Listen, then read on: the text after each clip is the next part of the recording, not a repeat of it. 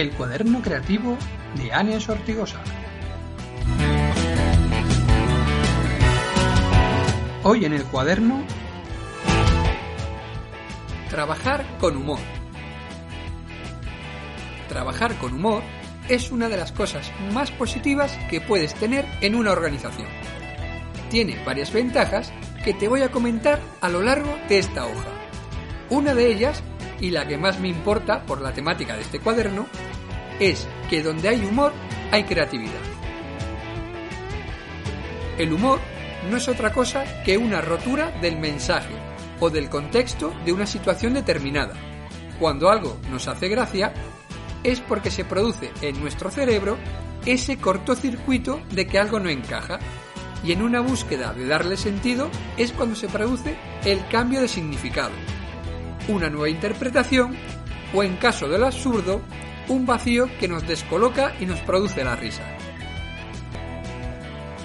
Por supuesto que para mí el humor no es solo hacer un chiste. El humor tiene muchas vertientes, desde un chiste a un comentario ingenioso o a una acción cómica, un, un contexto inesperado, un error. Tiene mil formatos. Muchos ocurren de forma espontánea sin buscarlo. Pero cuando eso es buscado, un meme, ese comentario ocurrente, etc., eso es un signo de que hay creatividad. Alguien ha tenido una ocurrencia, una asociación de ideas, ha conectado dos conceptos, ha generado un nuevo enfoque de una situación, ha hecho una lectura diferente al resto, etc. Por ello, yo celebro y busco trabajar con personas que tengan sentido del humor. Además, me gusta trabajar con sentido del humor. Tener un carácter abierto y jovial no está reñido con ser profesional y eficiente en el trabajo, que es algo que parece que a muchas personas les cuesta entender. No voy a descubrir la pólvora en esta hoja, pero trabajar con humor también implica que haya mejor ambiente. Esto a su vez hace que se fomente el trabajo en equipo y el compañerismo, por no hablar de crear cohesión de grupo. Que por cierto, hablando de grupos, si hay ese buen ambiente y se hacen pequeñas bromas o memes, genera pequeñas interrupciones que a su vez, por paradójico que parezca, aumenta la productividad. Se descansa por unos segundos y cuando se vuelve a la acción se está más concentrado o concentrada. Siguiendo esta línea de las bromas, bien enfocado y con un criterio, este tipo de acciones puede ayudar a un equipo a estar alerta, tener la mente despierta y potenciar el pensamiento crítico, dudar de todo y cuestionarlo, para encontrar la mejor opción, o para evitar transmitir ciertos sesgos o contaminar una acción con los pensamientos y opiniones propias. Porque siempre habrá otra persona que desconfíe y busque la justificación que hay detrás de esa opción u opinión. Trabajar con humor tiene otros puntos positivos. Para situaciones de tensión es el mejor desengrasante. En estas situaciones, trabajar con humor es apostar por el lado positivo. El humor genera positivismo, relativiza los problemas. En un momento dado le quita hierro a cualquier asunto. Y eso es una forma de bajar la presión sobre una decisión, haciendo que pueda ser más sencillo decidir.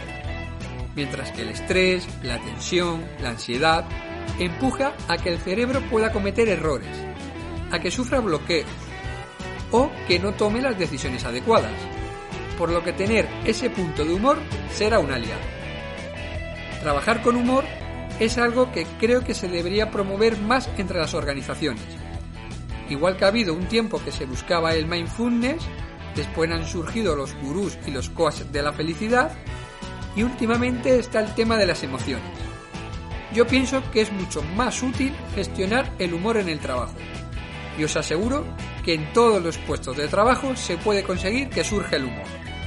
En trabajos en solitario y en equipos. No digo que pueda ser sencillo.